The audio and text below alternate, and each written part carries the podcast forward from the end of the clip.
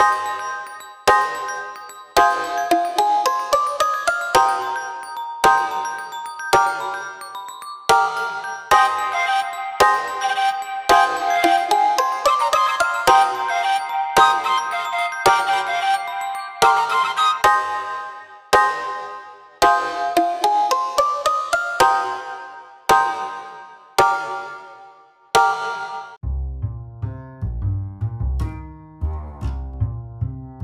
Olá, eu sou Orlando Nunes e esse é o podcast que visa articular a política urbana com a aplicação prática de seus instrumentos.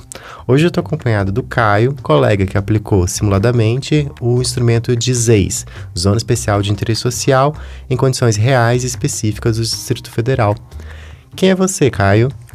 Oi, meu nome é Caio, eu sou aluno do sétimo semestre de Arquitetura e Urbanismo aqui do IESB, e aí esse semestre eu fiz o estudo mais aprofundado das ZEIS, né? Zona Especial de Interesse Social.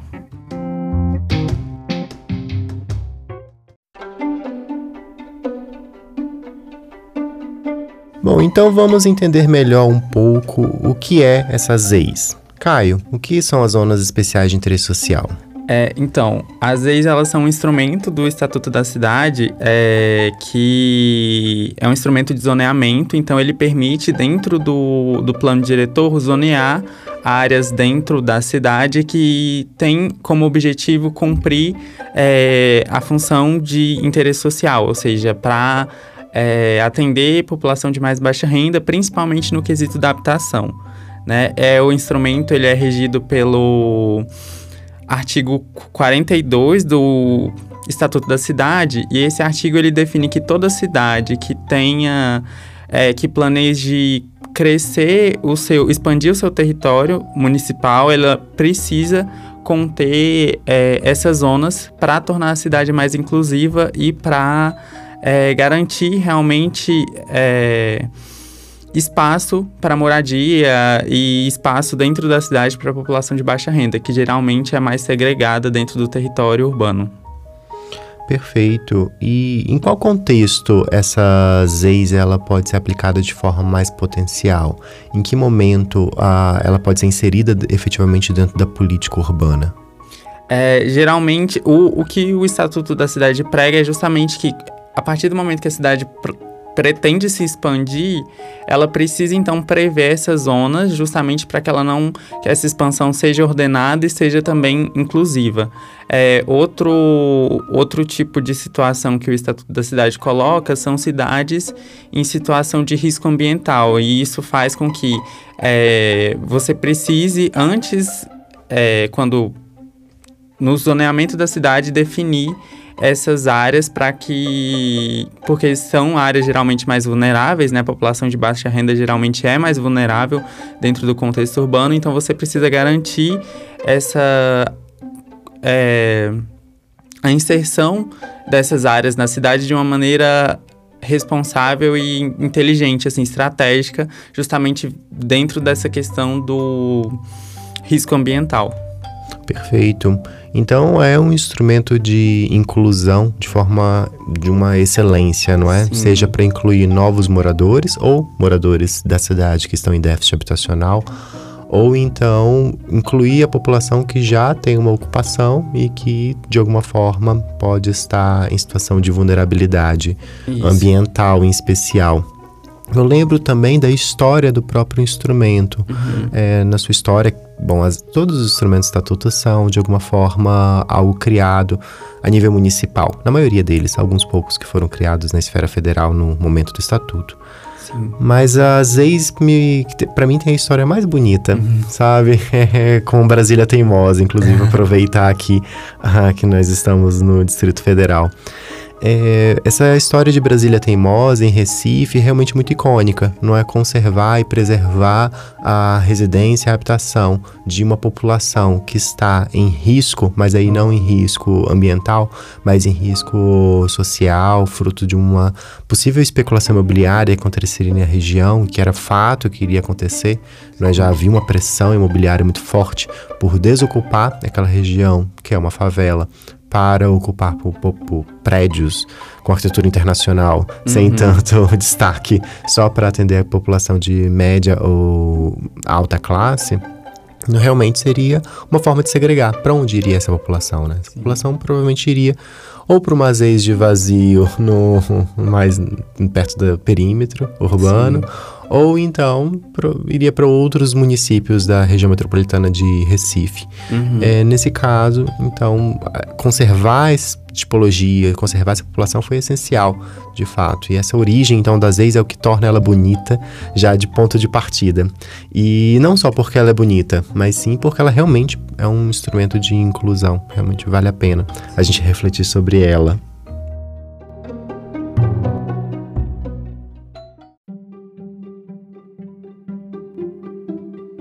Bom, Caio, então o que até onde a gente sabe, você fez uma aplicação simulada de ZEIS, um estudo, né, de o que seria essa ZEIS no contexto do Distrito Federal, em um lugar muito específico. Poderia apresentar como foi esse estudo, onde foi esse estudo de forma mais específica?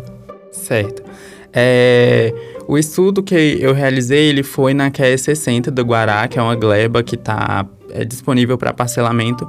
Inclusive, é uma gleba marcada pelo plano diretor como uma área para provisão habitacional, é uma área de novas ofertas habitacionais dentro do plano diretor. É, não é uma área demarcada como ZEIS, então a ideia do estudo foi é, justamente ver se era viável a aplicação do instrumento nessa área específica e por que a aplicação do instrumento ali. A ZEI, geralmente, ela é, uma, é um instrumento que dentro do Distrito Federal ela é utilizada de uma maneira um pouco... É, distorcida, assim, porque a ideia das leis é garantir o acesso da população de mais baixa renda à cidade infraestruturada. E, geralmente, as leis dentro do Distrito Federal, elas são é, jogadas na periferia, né, distribuídas de uma maneira realmente afastada do centro.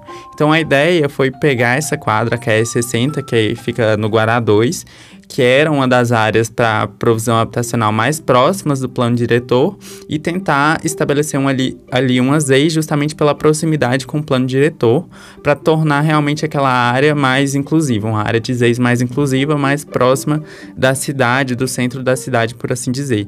Então, para a aplicação do instrumento, é, essa área ela já tem uma DIUP, né, que é uma são as diretrizes urbanísticas específicas de parcelamento da área. Então, para tentar aplicar o instrumento, é, eu peguei essas, todos esses parâmetros urbanos definidos pela DILP e eu usei uma calculadora de densidades é, para justamente ver se aqueles parâmetros urbanísticos definidos pela DILP, eles seriam viáveis para provisão de habitação de interesse social especificamente, né?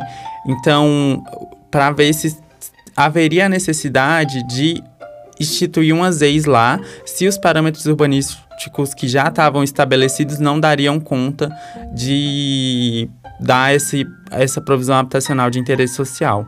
Então, é, usando essa calculadora, usando os parâmetros urbanísticos específicos que já foram dados pela, pela DILP, né, como a densidade, o coeficiente de aproveitamento, foi possível perceber que se fosse com esses parâmetros específicos, não seria viável a aplicação, é, a provisão habitacional de interesse social, porque são parâmetros, assim, definem baixa densidade, são parâmetros com baixo coeficiente de aproveitamento, então, no geral, são parâmetros para uma área mais. É, mais residências unifamiliares, residências mais é, lotes maiores, residências maiores, algo um pouco mais bem a cara de Brasília mesmo, né? Baixa densidade, é, lotes grandes. Então, para habitação de interesse social, isso não é muito viável, porque a habitação de interesse social geralmente a gente trabalha com áreas mínimas, até para a gente conseguir trazer mais unidades e tentar vencer esse déficit, esse déficit habitacional é, do Distrito Federal, que é, já é bastante grande. Então, quanto mais unidades a gente consegue trabalhar, melhor. E pelos parâmetros que a gente tinha, não seria viável é, instituir ali a habitação de interesse social. Então, aí que entra a AZEIS. Quando a gente institui um AZEIS, a gente pensa, então, em definir parâmetros urbanísticos específicos no caso das EIs. Então, com os parâmetros urbanísticos que a gente já tinha, não seria viável a habitação de interesse social. Instituindo umas EIs, é, e inclusive esse foi o estudo que eu fiz, seria quais são os parâmetros que a gente precisa para ter habitação de interesse social aqui. Então, definindo umas EIs naquele espaço, é, seguindo o cálculo que eu fiz de usando a densidade, coeficiente é, de aproveitamento, eu consegui ver quais seriam os parâmetros específicos que seriam viáveis para a aplicação das EIs ali no caso. Ufa, muita informação relevante aqui para gente. Queria destacar alguns pontos e sinta-se confortável em contribuir com, essa, com esses pontos. Uhum. É, quando o Caio descreve, por exemplo, que a gente, em habitação de interesse social, trabalha com dimensões mínimas, isso não é uma perversidade necessariamente do Estado, né? Embora em alguns momentos isso até pareça ser uma perversidade porque é mínimo demais. Sim. Mas em muitos momentos isso não é, de fato, algo inconveniente. Veja, toda vez que a gente define uma área privada, essa área privada vai ser mantida pelo seu proprietário. Esse proprietário ele tem baixo poder aquisitivo. Se a gente define grandes áreas, seja do terreno ou da própria unidade é, construída, das áreas construídas, isso vai demandar muito mais recurso do proprietário para ser mantido. E ele não tem esse recurso. Portanto, própria edificação ou lote começa a se tornar ou obsoleto ou então degradado, chegando a ponto de, num futuro, essa unidade ficar degradada a ponto de não ter mais condições de habitabilidade nela. Ou seja, ela, esse morador volta ao déficit habitacional. Sim. Então a ideia é a gente prover uma unidade que atenda especificamente os interesses e as necessidades daquela família. Aí que entra uma série de outros instrumentos, inclusive assistência técnica, para a gente saber o quão mínimo vai poder ser, para não ser mínimo demais e não, de fato, atender às necessidades da família. Então não é um mínimo padronizado, igual para todo mundo. Tem que ser um mínimo que vai atender e que não é excedente, que não tem extra, que não vai ter cômodos que não vão ser utilizados ou áreas úteis que não vão ser utilizadas dentro daquela família, não é? Sim, é, a questão dentro da habitação de interesse social tem-se muito essa questão, esse debate muito do mínimo, mas o mínimo com habitabilidade, né? Então, tem muita pesquisa sobre como alcançar essas áreas mínimas que sejam viáveis, permitam essa essa manutenção racional do espaço, mas sem deixar de lado a adaptabilidade, que é muito importante no caso de adaptação de interesse social, né? E aí, em contrapartida, os espaços públicos são em maior quantidade, para inclusive suplantar as necessidades de sociabilidade ou até mesmo algumas necessidades particulares do, desses moradores. E quem vai manter essas áreas públicas, claro, vai ser o Estado. Ou seja, é uma forma também do Estado de é, dar uma, fazer uma redistribuição de riquezas, né? porque ele vai ter que investir mais para manter o espaço público, já que ele é proporcionalmente em maior quantidade. Não é, não é o caso do Distrito Federal, sabemos, as áreas é, as áreas mais ricas da cidade são inclusive as áreas que têm maior quantidade de áreas públicas e que são mais bem mantidas pelo Estado, inclusive, não é? Então acaba gerando uma ampliando a segregação socioespacial, ampliando, bom, temos o maior índice de Gini, não é, que é o indicador de disparidade é, mundialmente utilizado. Então, maior índice de Gini no Brasil, né? Porque existem países piores ainda, mas, mas poxa, a gente ter o pior índice não é algo muito bom seja o pior nesse, nesse caso, pior em qualquer contexto, não é muito bom. É, então acaba que gera essa, essa amplia essa desigualdade no Distrito Federal, que já é praticamente a marca do Distrito Federal, né? A gente está deixando de ser o patrimônio reconhecido, o grande lugar onde se um dia sonhou com um futuro melhor, para ser, na verdade, o, esse futuro que chegou, mas um futuro pior, não é? Está sendo melhor morar em outras cidades que no Distrito Federal, dependendo da sua classe econômica, não é? Isso é bastante perturbador para a gente. Sim. E outro ponto a destacar também é a própria localização do, do estudo do Caio. É, me corrija se estiver errado, mas é na proximidade da Épia, não é? Isso, ali bem próximo à Candangolândia. Para quem não conhece o Distrito Federal, a épia é, dentro das análises sintáticas, um dos eixos, é o eixo mais integrado do Distrito Federal. Ou seja, é o lugar onde há maior potencial de pessoas passarem por aquele lugar. Né? Então é um lugar bastante infraestruturado, é um lugar onde tem mobilidade, não é um lugar muito conhecido por ter usos dos solos diversos, mas, mas tem algo que, que favore, favorece essa diversidade de uso do solo. O fato é que hoje há uma provisão habitacional, pensar uma provisão habitacional, inclusive para trazer essa diversidade para o, o eixo da épia, é? então isso me parece ser muito positivo, inclusive é uma, uma pressão imobiliária que já acontece por ali e que o Estado está apenas legitimando. Então até aí tudo bem. Mas a análise do Caio foi muito assertiva ao dizer que é uma, uma provisão habitacional de baixa ou média densidade. Ou seja, acaba gerando uma ocupação por populações que têm maior poder aquisitivo. Não vai gerar para uma população que tem menor poder aquisitivo. Enquanto isso, essa população de menor poder aquisitivo continua segregada da, da cidade, nos, nas áreas mais afastadas. Isso porque a gente entra no debate de habitação de interesse social dentro do do conjunto urbano de Brasília, né, que é a parte tombada do, de Brasília. Essa, esse, esse, essa provisão habitacional ainda está fora desse conjunto urbano, já que a polêmica do patrimônio é muito grande relacionada ao CUB, né, o conjunto urbano de Brasília. É, mas isso porque a gente nem entrou nesse aspecto. Mas é um terreno muito próximo que poderia diminuir essa segregação, aproximando essa população do mercado de trabalho principal do plano piloto. E, bom, também está ali no meio com o mercado de trabalho de Taguatinga, né? Então, Sim. Então conseguiria colocar ali no, no, centro, no coração de tudo isso. E foi pensado uma, uma densidade de média densidade, uma média densidade que geraria uma população que ocuparia aquele território que não, não conseguiria, não conseguiria custear, a não ser que seja uma população de maior poder aquisitivo. Então, ou seja, já foi segregador como ponto de partida a DILP. Né? Ela já excluiu a população de menor poder aquisitivo naquele lugar. A gente não conseguiria, a partir do estudo do Caio, a gente não conseguiria fazer habitação de, de forma barata para garantir que essa população tenha acesso, seja pelo mercado imobiliário ou seja pela atuação do próprio Estado com as várias políticas de arrendamento, doação e tudo que o Estado já, já tem como política habitacional. Então, realmente é o planejamento está sendo segregador aqui nesse aspecto, né? E as ex, o pensamento de ex, os princípios das ex, me parece muito conveniente para a gente refletir sobre esse tipo de planejamento, né? E de como a gente poderia tornar esse planejamento mais inclusivo.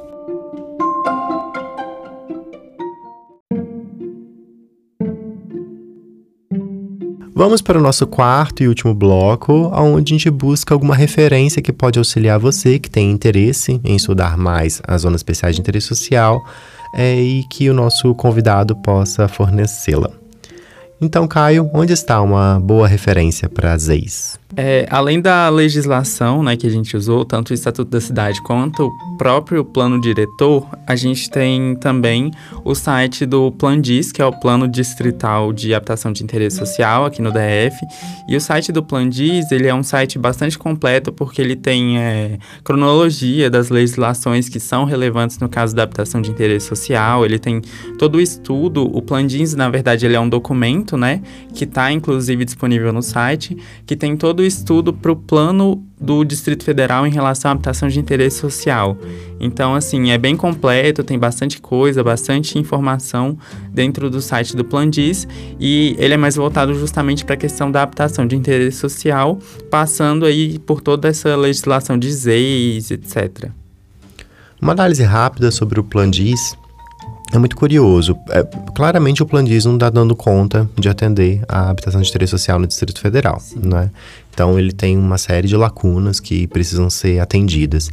Mas isso não significa que ele não é um instrumento muito competente. Pelo contrário, as pessoas que o elaboram soam, pelo menos pelo resultado que apresenta, bastante competente em analisar, em investigar, em diagnosticar, em estabelecer instrumentos e ferramentas para operacionalizar a inclusão. O problema está de fato na articulação entre esse, essa política setorial, que é uma política setorial, né, com outras políticas urbanas ainda, não estou nem falando de outras políticas setoriais. É, então, é, talvez esteja aí a maior lacuna, né? De que forma a gente consegue articular o Plandis com o PEDOT, por exemplo, para porque não adianta nada, por exemplo, a gente fazer novas áreas habitacionais sem combate à especulação imobiliária, não é? Ou como é que a gente vai conseguir articular esse instrumento com os instrumentos ZE, zoneamento ecológico econômico? Como é que a gente vai articular com, enfim, todos os instrumentos que têm algum tipo de interface com o contexto urbano? Então é realmente um, uma referência muito boa que o Caio nos trouxe e que nos permite refletir bastante sobre ele, em especial o site deles, que tem realmente uma, informações bem relevantes. Com isso, então, encerramos nosso episódio de hoje. Obrigado por estar conosco e guardo você no nosso próximo episódio. Tchau, tchau, pessoal. Até a próxima.